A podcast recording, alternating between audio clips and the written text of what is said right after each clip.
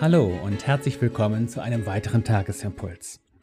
Die Losung für den heutigen Tag steht in 2. Mose 20 und heißt: Ich bin der Herr dein Gott, der ich dich aus Ägyptenland aus der Knechtschaft geführt habe. Der Lehrtext dazu steht im 2. Korintherbrief und heißt: Wo der Geist des Herrn ist, da ist Freiheit. Befreit leben, das ist unser Stichwort heute. Mit dem heutigen Losungswort beginnen bekanntlich die zehn Gebote.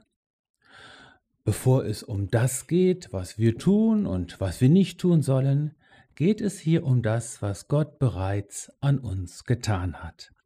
In diesem Vorwort stellt Gott sich vor, damit von vornherein klar ist, wer es ist, der uns die zehn Lebensregeln gibt.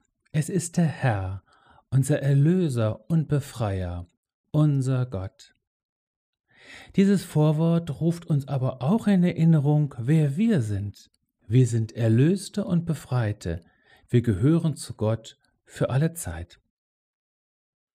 Was für das alte Bundesvolk Israel die Befreiung aus der Sklaverei Ägyptens war, das ist für uns das Sterben und Auferstehen von Jesus, die Urerfahrung des Heils. Wer an Jesus glaubt und ihn aufnimmt, empfängt das Recht der Gotteskindschaft. So gehören auch wir, die ja nicht zum Volk Israel gehören, doch mit ihm zusammen zu Gott. Unser Lebenswandel wird nun immer wieder spiegeln, wofür wir uns halten und wer oder was wir in unseren eigenen Augen sind, nämlich unser Selbstverständnis. Bevor es mit den zehn Geboten also so richtig losgeht, spricht uns das Losungswort zu Du, du bist erlöst und befreit. Du, du gehörst zu Gott. So lebe, was du bist. Unser geistlicher Weg, also der innere Weg, den wir in der Kraft des Heiligen Geistes gehen, ist immer auch ein Weg in Freiheit. Daran erinnert uns der Apostel Paulus im Lehrtext. Es darf auch ein Weg in immer größere Freiheit sein. Es würde sich also lohnen, jedes einzelne Gebot einmal als Befreiungsschlag zu lesen und zu formulieren, wovon und wozu es uns befreit.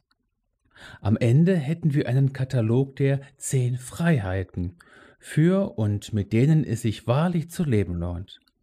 Ein Leben im Heiligen Geist, ein Leben, das Jesus mehr und mehr ähnlich wird.